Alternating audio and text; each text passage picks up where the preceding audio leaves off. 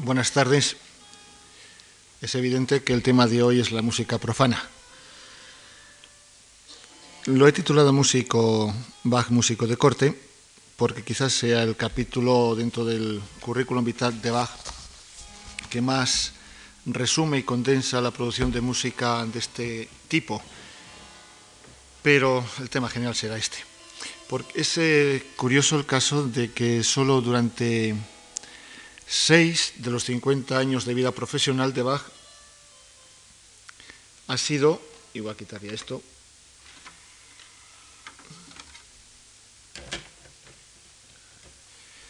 ha sido, como decía en el sentido más literal de la palabra, compositor de música profana, en este caso cortesana de forma exclusiva. Y ha sido en su condición de Kapellmeister, maestro de capilla, sería la traducción literal, director de orquesta, suele traducirse más bien, del príncipe Leopoldo de Köthen-Anhalt de 1717, en diciembre, tras el encarcelamiento por parte del duque de Weimar, porque Bach le pedía la carta de, de libertad, hasta abril de 1723. A este periodo se puede añadir ciertamente una etapa en Weimar, donde además de organista y después desde 1714 es eh, concertmeister, y también en estas funciones tiene que dedicarse a la música profana. Antes, eh, claro, tenemos, y se requiere casi una presentación del entorno en el que se ubica esta producción una producción que comprende todos los géneros excepto el dramático. Lo vimos el próximo día, el primer día, cómo Bach no abordaba la ópera, excepto esa posible composición de una ópera en su época de Arnstadt, cuando contaba 18, 19 años, aquella que llevaba el lírico título de La sabiduría de la autoridad al, al regular la producción de la cerveza, de que les hablaba el primer día y que luego posteriormente alguien sobre la portada dijo y escribió que la música era del que había sido organista de, en Arstadt de Johann Sebastian Bach. Es cierto que la, si no compone óperas, la cantata en algunos aspectos se acerca mucho, pero le faltaba al menos algo, un elemento integrante de la cantata, de la ópera, como es la representación. Los medios en los que podría desarrollarse el repertorio bachiano eran diversos, pero además del, que, del Collegium Musicum, del que nos ocuparemos hoy, se resumían en tres posibles. La Hausmusik, la música doméstica, la Stadtmusik, la música municipal, y la Hofmusik, la música de corte. La Hausmusik era una institución no solo en Alemania, sino también en todo el entorno germánico, sajón, nórdico circundante. Es en este medio donde se afirman y refuerzan las propias tradiciones en torno precisamente a esta música que se hace en familia con la cual se transmite un patrimonio cultural, espiritual, costumbrista y hasta religioso que esta música de alguna forma cataliza. El hogar al que acceden familiares y amigos, eh, la casa de Bach era como la fonda de la Troya, por allí pasaba todo el mundo, e incluso los alumnos se quedaban cuando no tenían dinero, le ayudaban a hacer partituras y alguno terminaba casándose con sus hijas como es el caso de Agrícola, digo, al Nicol, de que vimos el otro día cómo copiaba la última obra de Bach, el coral, que era como su testimonio, testamento espiritual. Pues bien, en, ese hogar con familiares y amigos eh, se convierte en una especie de santuario de un culto que hasta literalmente se convierte en tal, dado el papel que se concede en este marco a las prácticas religiosas devotas siempre el gran repertorio de música religiosa, no digo litúrgica, religiosa, de tema religioso alemán, que se fragua en torno al coral por iniciativa de Lutero, hay canciones, porque coral es un adjetivo sustantivado, es canción coral, canciones de todos los tipos y estas tenían una parte muy importante dentro de, esas reuniones familiares.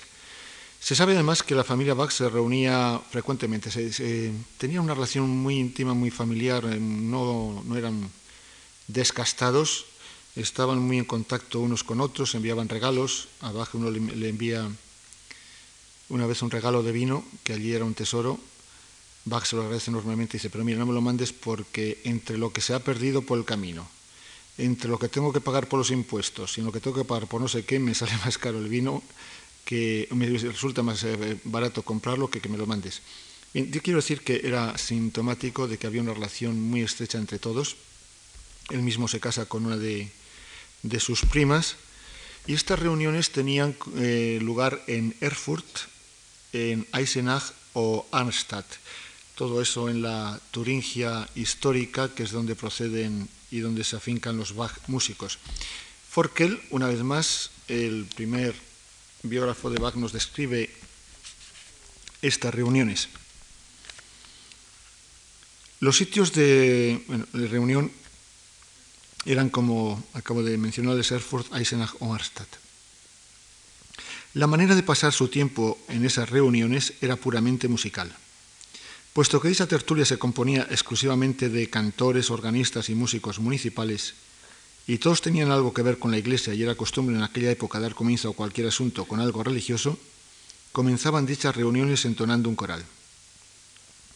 De este comienzo piadoso pasaban a chanzas que con la anterior hacían gran contraste, pues cantaban todos juntos improvisando canciones populares, algunas burlescas, otras de contenido frívolo, esto debía ser a medida que la ingestión de cerveza iba aumentando y animando la reunión, pero siempre musical, eso sí.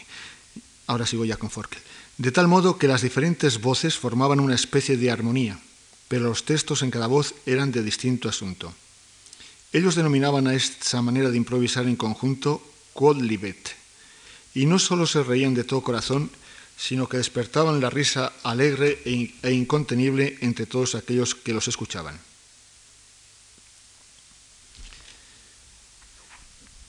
Pues bien, si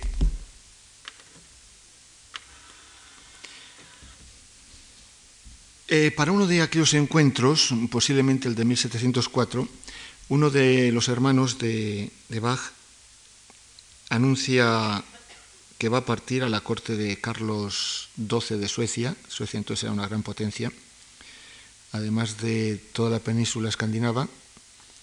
Tenía subiendo por arriba y por la parte de Finlandia, todos los países bálticos, en lucha con la potencia de Rusia que instala su capital en San Petersburgo, precisamente para acercarse y ensanchar sus fronteras. Y en ocasión de la reunión anual componen lo que denomina capricho sobre la partida del hermano queridísimo. Un capricho que es una serie de escenas que podrían compararse con aquellas que Cunao, sobre tema bíblico, habría propuesto a la consideración piadosa de las reuniones también familiares de la house music, pero que aquí tiene por motivo este suceso para algunos triste. Lo primero es que todos los parientes y amigos tratan de eh, camelarle, porque la palabra que dice en alemán es Meichelnd, eh, significaría eso, adularle diciendo, no te vayas, que estamos muy bien, que te queremos mucho, y lo expresa así Bach. Es un Bach que, ya digo, puede contar 19 años.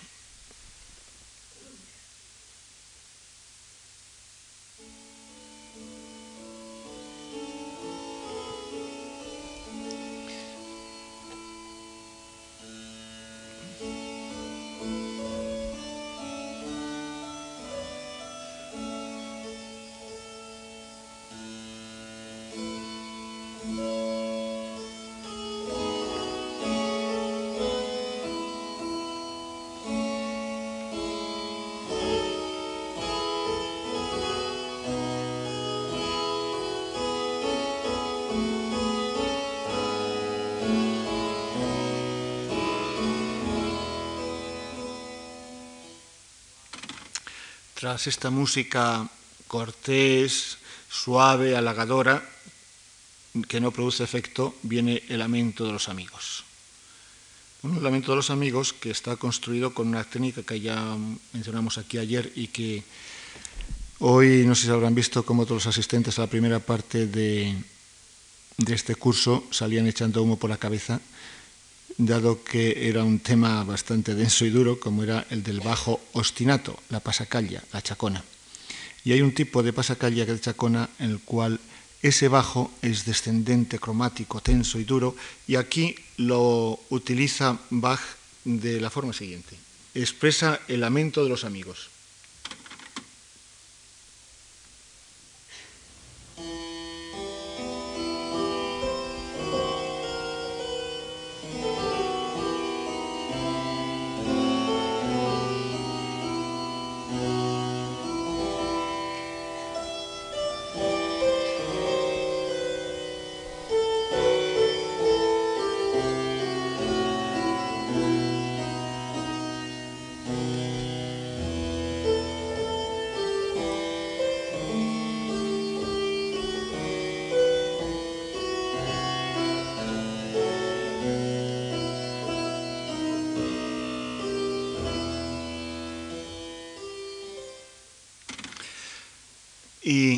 Ante ya lo irremediable no queda más que someterse y ya se oye el aria del postillón, la corneta de la diligencia que se acerca y que llevada al chémbalo y tocado además por Leonhardt, Gustav Leonhardt, sonaba así.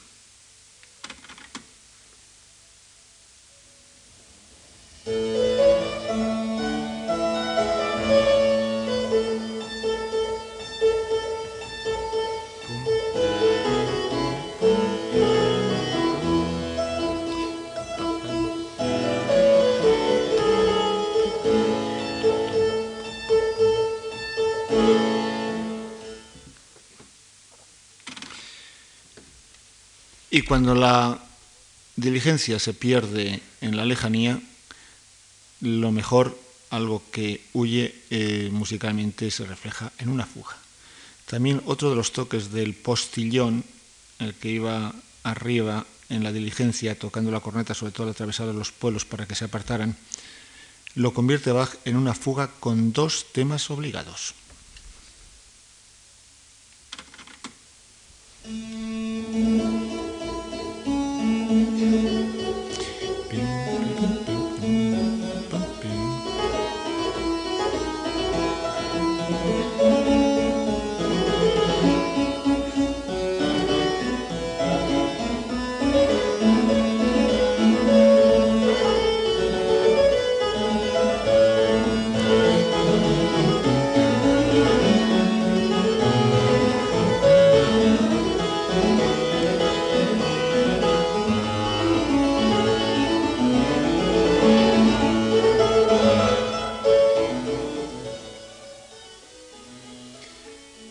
Así se perdía también a lo lejos aquel hermano al que no volverían a ver, que muere en 1722.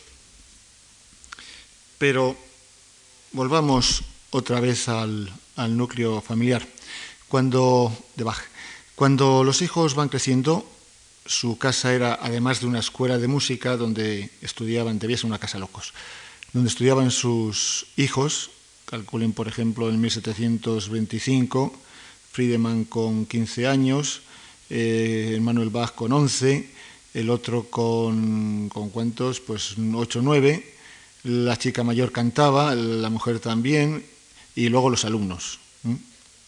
Pues bien, aquello, además de una escuela de música, como digo, era una sala de conciertos en muchas ocasiones.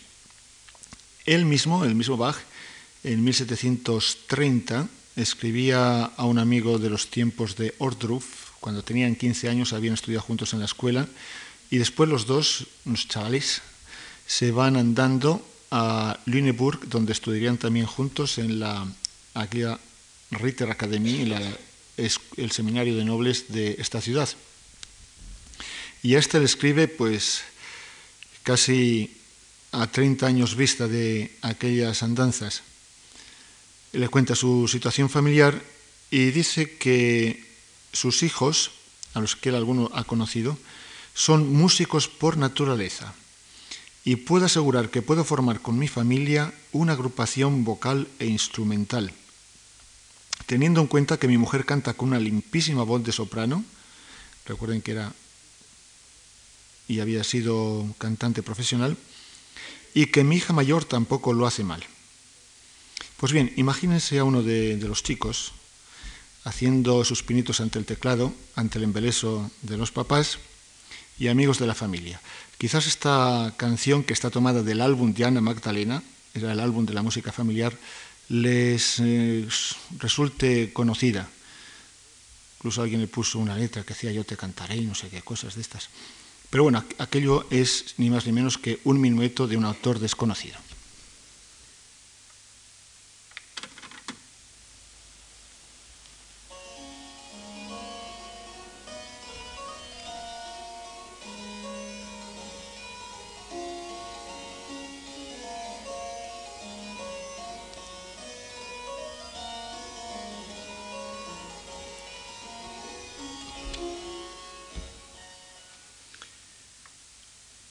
Ya que tenemos la imaginación en marcha, imagínense en esa música doméstica a Ana Magdalena cantándole a Bach la canción El aria de Giovannini, que figura también en el mismo álbum y que es una auténtica declaración de amor, donde quien habla cantando dice que si me regalas tu corazón lograremos fundirnos y nuestros secretos los compartiremos. Era así de preciosa.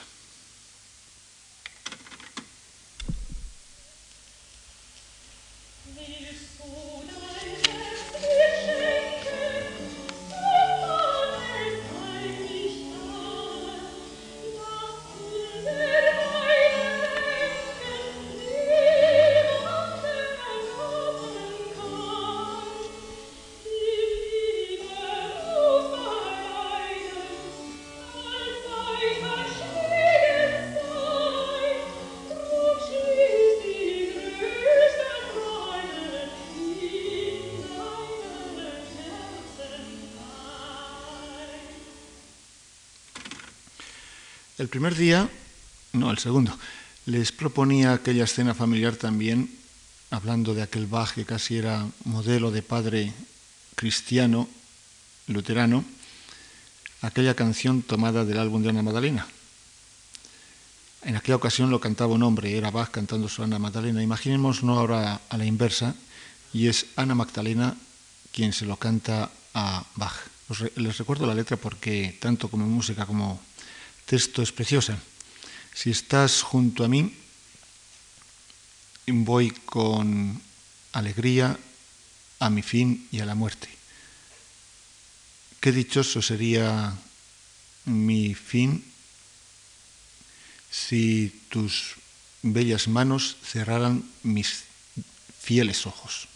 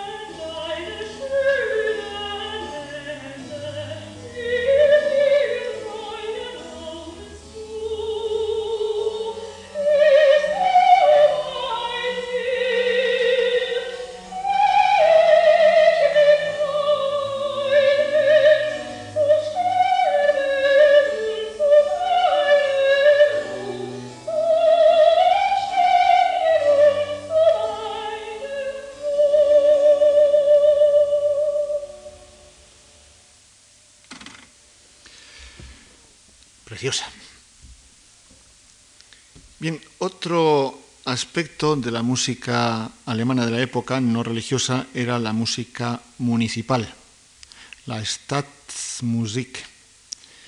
Esta música municipal pues acompañaba los acontecimientos de la ciudad, anuales, eh, mensuales o diarios incluso. Cuando los instrumentos de metal, desde las torres o campanarios, incluso se llama esto la Turmmusik, la música desde las torres, y hay sitios, por ejemplo, como en Mühlhausen, donde la iglesia principal, no la que estaba abajo, en la, mm, iglesia de Nuestra Señora, tiene las dos torres y de torre a torre, en la fachada principal, hay una especie de puente, que no es el único sitio de Alemania donde lo tienen, que era donde se ponían estos músicos municipales a dar sus toques. A veces simplemente para entonar un coral de tipo religioso y marcarle horas, algo parecido a lo que quizás todavía se mantenga en algunos pueblos del toque del ángelus. Esta necesidad de unos instrumentistas que tienen que tocar instrumentos potentes que se oyeran, como son las trompetas y los trombones, explica el que el duque de Weimar, de los doce músicos que tenía en plantilla, seis de ellos fueran trompetas y trombones, dedicados, claro, en especial sobre todo a este, eh, esta función, este servicio de la Turmmusik, la música de las torres. Estos se, los llamaban los Stadtpfeifer, es decir, los pifanistas, pifanistas, de pífanos eh, municipales, que desempeñaban incluso la función un poco de aquellos serenos que, habían, que había antiguamente y que iban proclamando las horas y si estaba sereno, cubierto, lloviendo. Los Nachtwächter en alemán. Y que con sus toques me marcaban un poco el pacífico transcurrir de las horas nocturnas. Eh, naturalmente las ciudades con más medios tenían a su disposición una plantilla más nutrida, una auténtica orquesta que se utilizaba regularmente en los actos solemnes del consistorio, especialmente las tomas de posesión. Ya en Milhausen, en 1708 por tanto, Bach tiene que componer su primera cantata de la que tengamos noticia, cuando tiene 22 dos años mm, para cumplir 23, y es el acto de toma de posesión del consistorio de Milhausen. Una cantata que casualmente eh, es de la única que conservamos impresa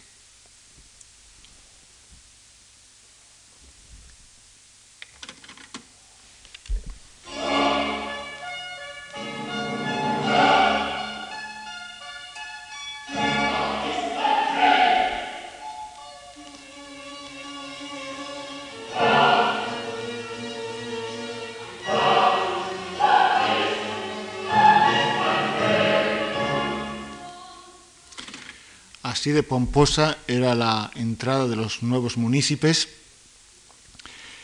y cantando el coro Dios, Dios, Dios es mi rey, haciendo una alusión a la derivación del poder temporal del poder divino.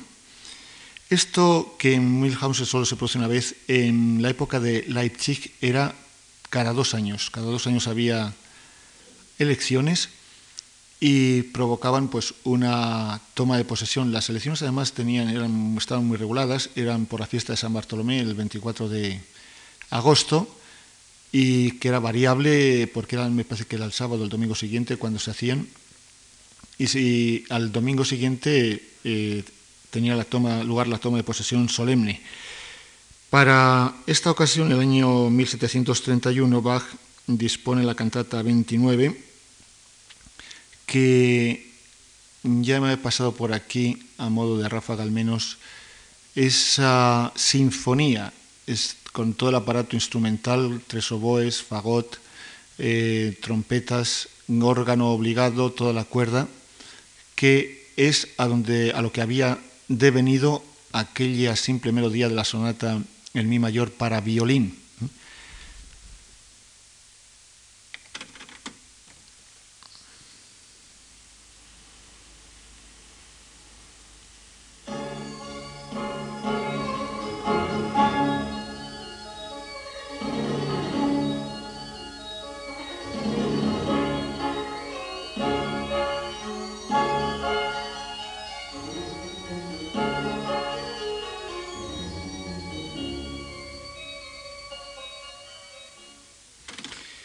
Y tras esta algarabía, este regocijo auténtico de toda la orquesta, y en la conclusión inmediatamente entraba el coro entonando el Te damos gracias, Señor, una especie de Te Deum, como podría acompañar el, el ingreso del nuevo obispo o el nuevo papa incluso en cualquiera de las ceremonias litúrgicas.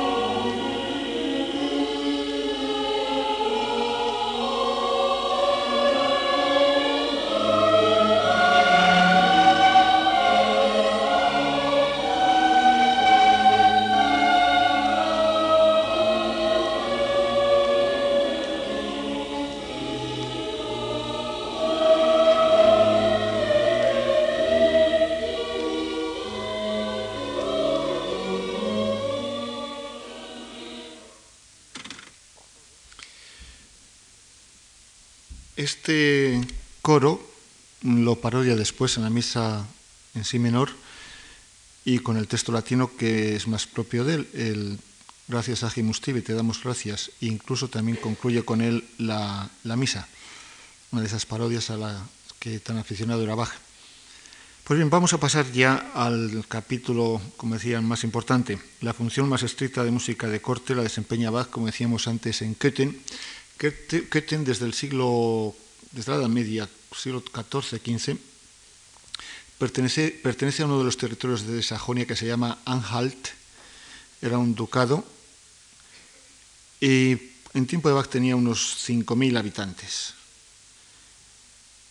Yo recuerdo haber estado cuando tenía unos 50.000, que es antes de ayer, como quien dice, y lo que sí daba pena era entrar en lo que había sido el Palacio Castillo de los Príncipes, convertido en, parte en cuartel y comisaría de la Volkspolizei, la Policía Popular. Estaba convertido en algo de lo más cutre que se pueda uno imaginar y que a los extranjeros con pinta de occidentales que íbamos por allí, que éramos poquísimos, yo creo que lo visité prácticamente solo, te miraban así como con desconfianza.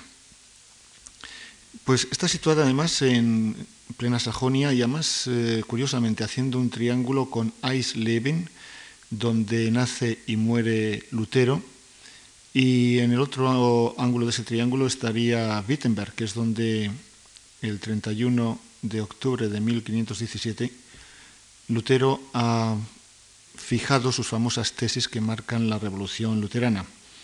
Pero eh, Köthen, en medio de ese territorio totalmente luterano es una isla calvinista. Desde muy pronto se ha adherido más bien a esta forma de, desde 1595, a esta forma de religión reformada. El calvinismo que rechaza toda la música figurada, coral, instrumental, y termina por aceptar a regañadientes el sostener el canto con, el órgano. Pero desde 1693 hay una cierta tolerancia, entre otras cosas, porque la esposa del príncipe es luterana y naturalmente se tiene que abrir a esta tolerancia. En 1699 hay ya una iglesia, la Agnus-Kirche, la iglesia del Cordero de Dios y también una escuela luterana un poco después, que es donde irían los hijos de, Bach. el príncipe Leopoldo a los 10 años ya se queda huérfano en 1704 y mientras su madre es la regente. Ya en 1707, con el príncipe con 13 años, se contratan tres o cuatro músicos para que puedan hacer música en las habitaciones privadas del príncipe, que por cierto era un gran intérprete de viola de gamba y primer núcleo de eso que iba a ser su estupenda orquesta al servicio de Bach. Esta sería una de las piezas que Bach ha compuesto en homenaje, en honor y para la interpretación de su príncipe. Es la sonata eh, para viola de gamba, la 1024, en sol menor.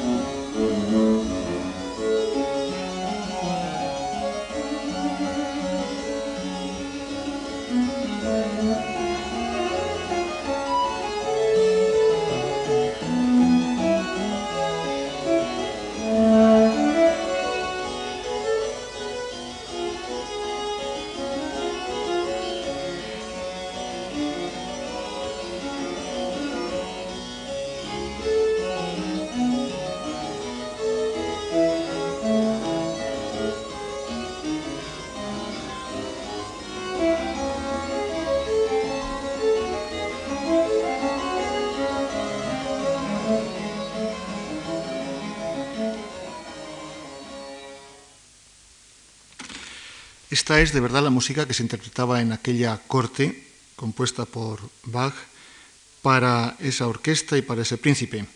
Un príncipe que había estudiado, una vez más lo repito, en aquella, aquel seminario de nobles de Berlín, donde Federico I de Prusia tenía una gran orquesta. Al morir, su hijo, el rey sargento, Federico Guillermo I, la deshace y es entonces cuando el tío del rey, el margrave eh, Ludwig Christian de Brandenburgo contrata a parte de esa orquesta y la otra mitad se la lleva el príncipe Leopoldo de Köthen. Precisamente este margrave Christian de Brandenburgo, Christian Ludwig, eh, sería el destinatario de los conciertos de Brandenburgo, que por cierto no les dio Bach el nombre, sino ha sido el biógrafo Spita, hemos hablado de él en alguna ocasión.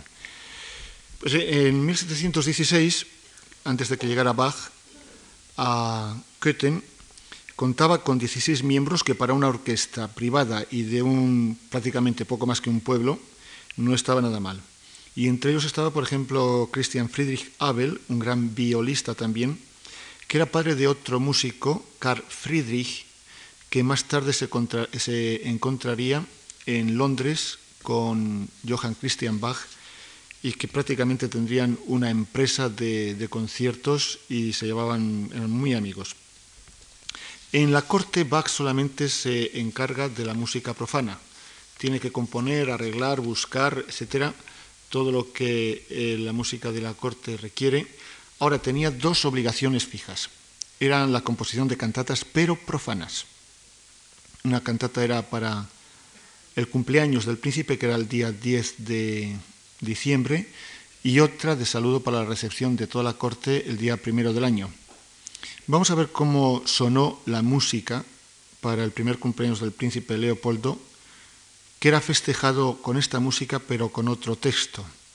El original decía en la primera eh, eh, frase, el cielo piensa en la gloria y en la dicha de Anhalt.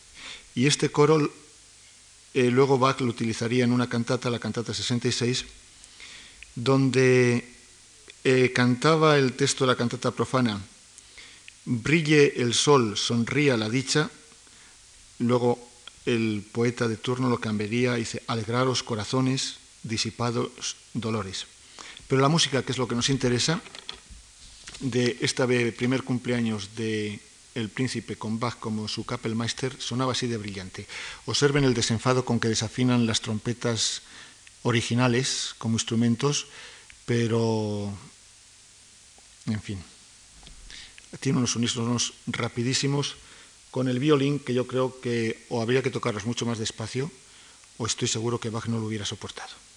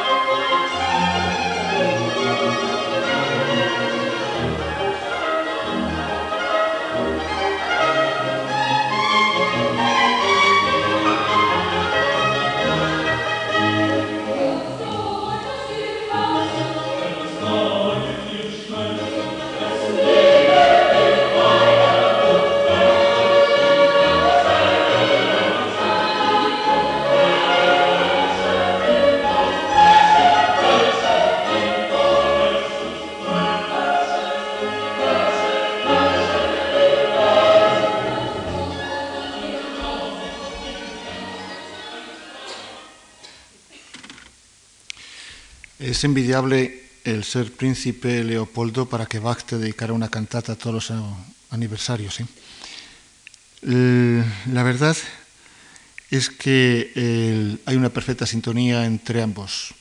Además de la relación patrón-súbdito, hay una auténtica relación de amistad que le permite una vida bastante feliz en Köthen y cómoda y hasta un muy buen sueldo. Al final ya de su estancia en Weimar cobra como 360 o 70 taleros y ahora está ya rondando los 400. Es decir, va instalándose cada vez con mayor comodidad y holgura económica. En esta época es cuando se fecha la mayor parte de la música instrumental, al menos en su primera versión, porque ya veremos cómo gran parte de ella es revisada posteriormente y repuesta. Una música que surtía de material y de actividad a las veladas musicales de la corte.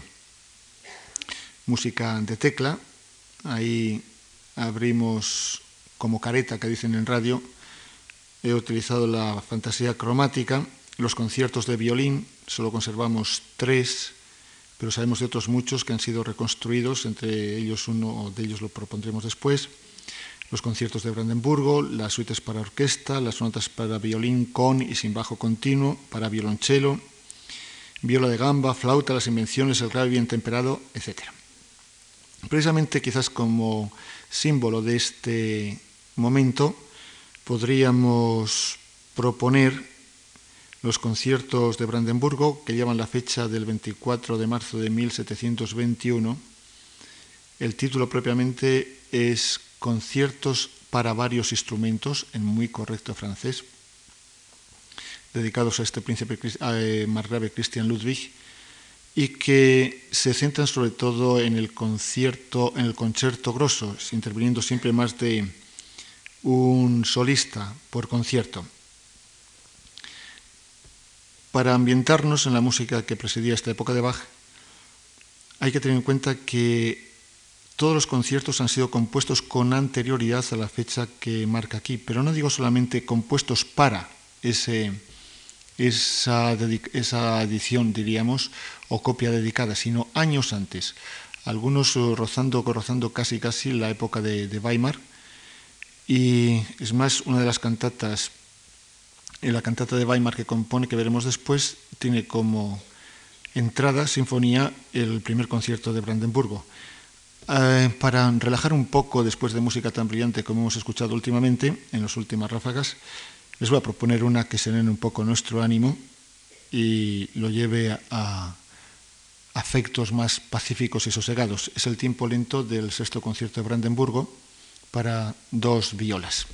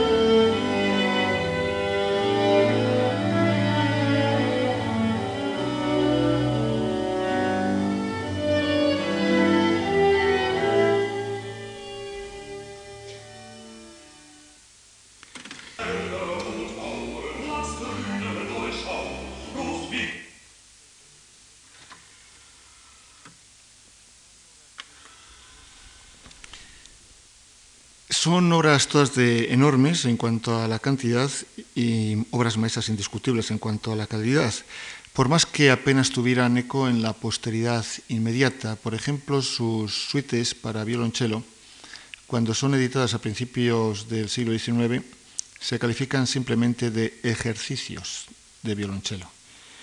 Y va a tener que ser nada más y nada menos que Pablo Casals el que reivindique para estas obras la condición de obras de concierto. Y un destino parecido le reserva a la posteridad a las sonatas y partitas para violín solo.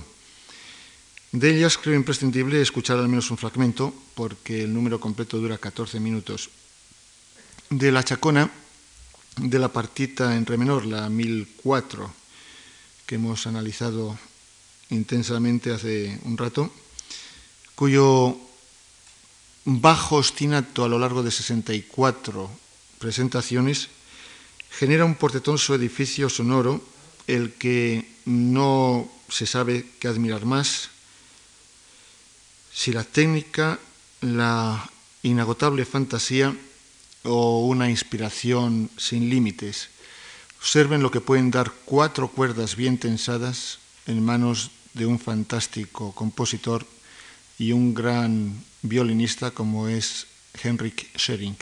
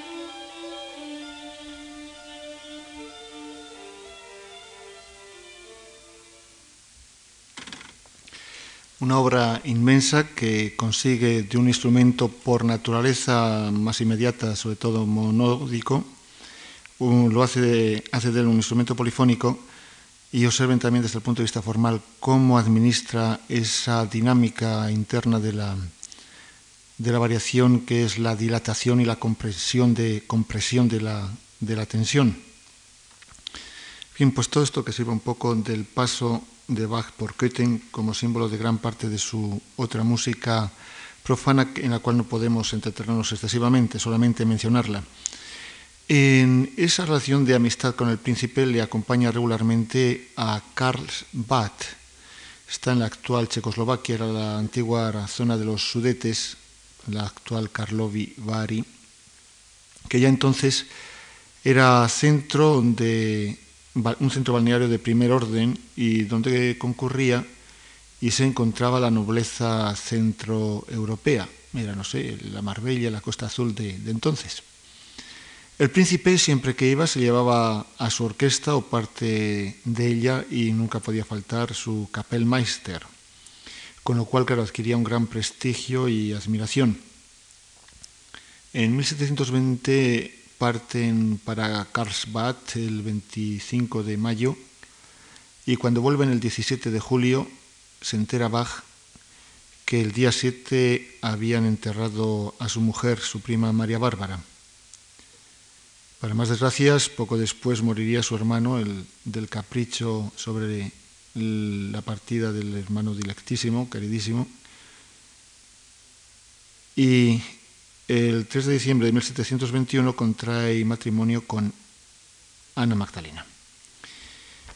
Ya en 1720, antes de haber ido con el príncipe a Karlsbad, y a pesar de lo satisfecho que estaba en Köthen, opta al puesto de organista de la iglesia principal de Hamburgo, ya que la vida en una ciudad como Hamburgo, una gran metrópoli, su prosperidad, su intensísima vida cultural y musical atraían a cualquier músico.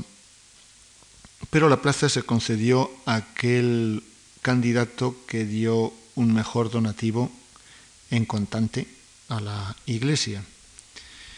Y dos años más tarde buscaría otros aires más abiertos, lo que buscaba sobre todo era una ciudad con universidad para los hijos y también con la intención de mejorar su posición económica. Esta ciudad elegida sería Leipzig, pero esto es el capítulo que nos va a ocupar la próxima semana. Lo curioso es cómo le apreciaba el príncipe, con el cual seguiría manteniendo una intensa relación hasta su muerte bastante joven, cinco años después. Ese placet del príncipe le calificaba de honorabilísimo y expertísimo.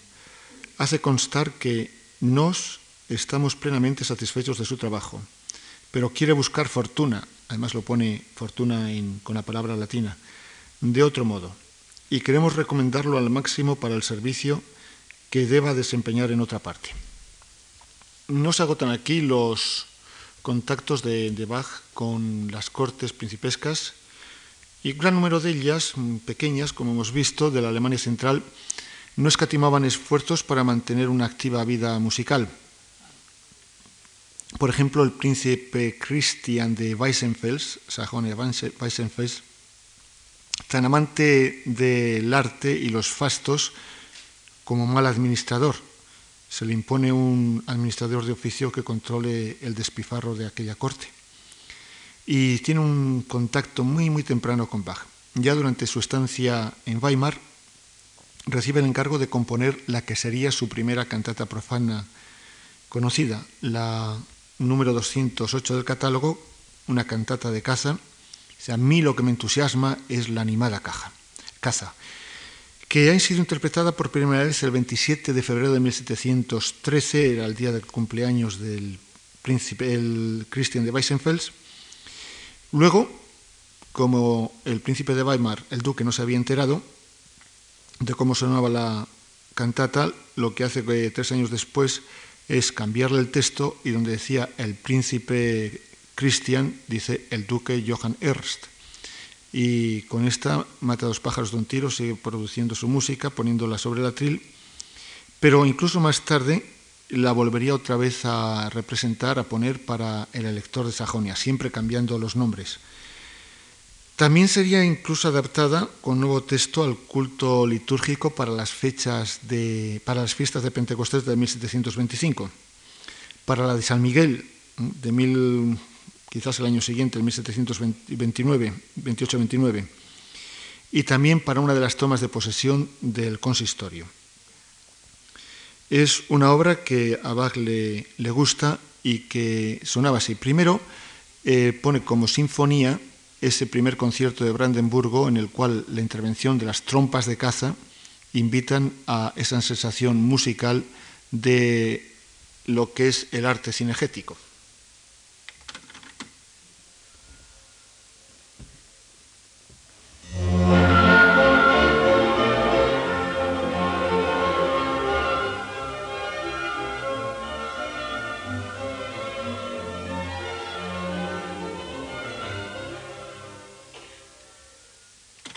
Inmediatamente el coro de salutación dice cosas mm, de felicitación muy sabrosas a su príncipe, algo de, del siguiente talante. Primero, el recitativo de Diana, la diosa de la caza. Solo me agrada la animada caza. Antes que aurora reluzca, antes que al cielo se asome, habrá obtenido esta flecha buena presa. Curioso, a quien flecha parece que está el dardo lanzado y va buscando la, presa. Y luego ya eh, tendríamos otros eh, coros y acciones de tipo, como digo, relacionados con la caza,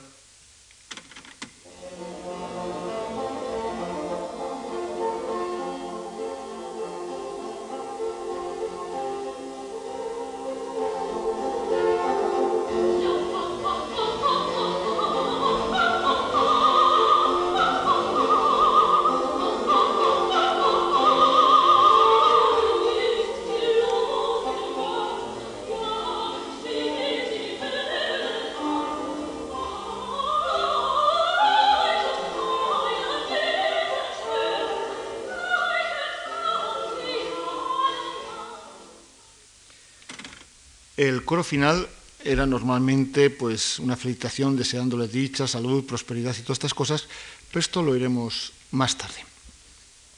Otra de las dedicatorias de parte de la música profana de Bach es la Casa Real de Sajonia, con varias cantatas durante la época de Leipzig, que así como las de Ketten pasarían y acabarían como cantatas profanas, es más, algunas solo se nos conserva la música a través de la versión religiosa. En 1734, en octubre, cuando hace un año que han sido coronados los electores, el elector de Sajonia como rey de Polonia, visitan Leipzig y por aquellos días la universidad le, le prepara una gran recepción con cortejo de todos los estudiantes, con hachas y toda la parafernalia, y luego la interpretación de una cantata, una cantata que dice Alaba tu dicha, bendita Sajonia, porque Dios sostiene, mantiene el trono de tu príncipe. La verdad es que lo tuvo, no sé si componer o lo tendría ya compuesto, pero lo tuvieron que montar en prácticamente tres días, desde que llegan los príncipes y se enteran hasta que se interpreta. Otras de estas cantatas tienen diversas destinaciones, festivas o sociales, de homenaje, diversión, duelo, boda, cumpleaños y onomástico sobre todo de, los reyes, coronación del elector como rey de Polonia, toma de, posesión del rector de la escuela de Santo Tomás. Pero ejemplo de ello podría ser, una vez más, esta cantata, que es la 215 del catálogo, la dedicada para el primer aniversario de la coronación real. Ensalza tu dicha, bendita Sajonia.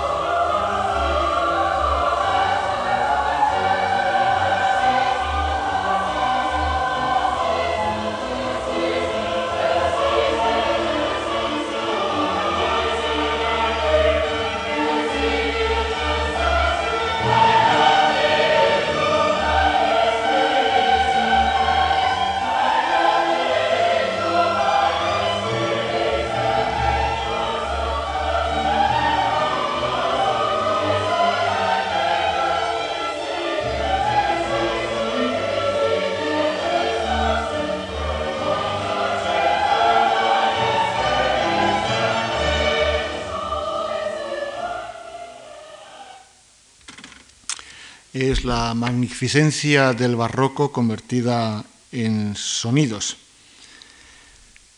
De esta época, ya que nos estamos situados en ella, de Leipzig, es otra parte también importante de su obra profana, las partitas que termina reuniendo en aquel,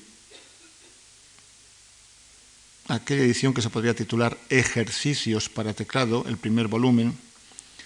El segundo de ellos contiene el concierto italiano La Abertura Francesa, el cuarto de estos libros de ejercicios, en un sentido muy amplio, son las variaciones Goldberg, y avanzado ya alrededor de 1740, otra de sus grandes obras, la segunda parte del clave bien temperado. el último ámbito de aplicación de la música profana de Bach es el Collegium Musicum. Es una institución alternativa, laica, frente a la Iglesia y también burgués frente a la corte. Esa sociedad de tipo medio alto culturalmente soluciona así una necesidad natural de vida musical personal frente a la oficial del tipo que fuere. Un movimiento que se pone en marcha a partir de 1650. Un siglo después ya hay prácticamente sociedades de conciertos como aquella que en, en Dresde se reunía en torno al gremio de los fabricantes de paños, que es todavía hoy la orquesta del Gewandhaus. En Leipzig, en 1702, funda un Collegium Musicum Telemann, que había ido para Leipzig para estudiar Derecho. Sus miembros pues, eran estudiantes instrumentalmente aventajados o incluso aficionados a aquellos Liebhaber, que dicen que eran personas que dominaban mucho los instrumentos, tenían una gran formación musical, pero no la ejercían esa formación como profesión. Y llevaban su música a locales públicos, sobre todo cafés, cervecerías, y se hacía buen tiempo en los espacios acondicionados al aire libre. Disponían en muchos casos de una ayuda de la universidad o, de, la ciudad. Es una lástima que el Café Zimmermann, donde Bach actuó tantas veces con su Collegium Musicum, lo destrozara bastante la guerra, pero cuando llegó un nuevo régimen que creía que aquello era todo símbolo de un régimen feudal, como había calificado también a la iglesia gótica de la universidad donde se habían educado y pasado grandes personajes de la cultura alemana y la dinamitó, a pesar de que le ofrecieron todos los recursos de materiales y humanos, pues una lástima que este sistema ideológico arrasara también el café Zimmermann. Da pena luego el que, quizás con un poco de remordimiento, allí sobre aquella plaza sin vida hubiera una lápida donde decía, aquí antes de la guerra estaba el café Zimmermann donde actuó Bach desde 1700 tal.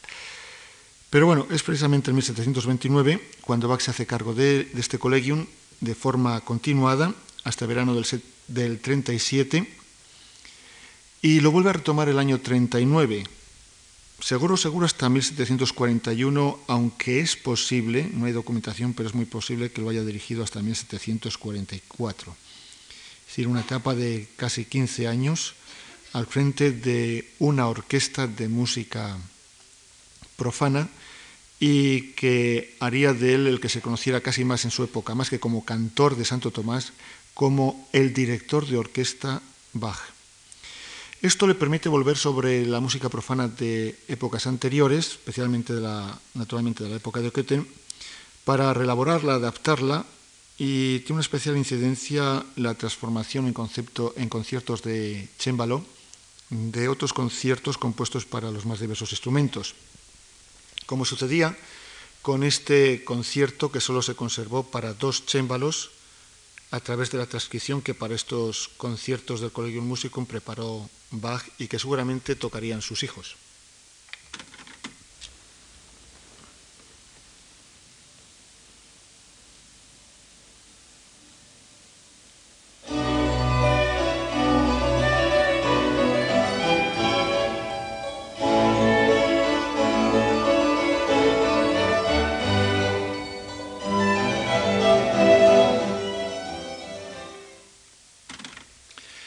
Dos siglos después, la investigación los reconduciría y nos los daría en su forma primigenia para concierto de violín y oboe, solamente que no en do menor como estaba el, el de claves, sino en el tono de re menor.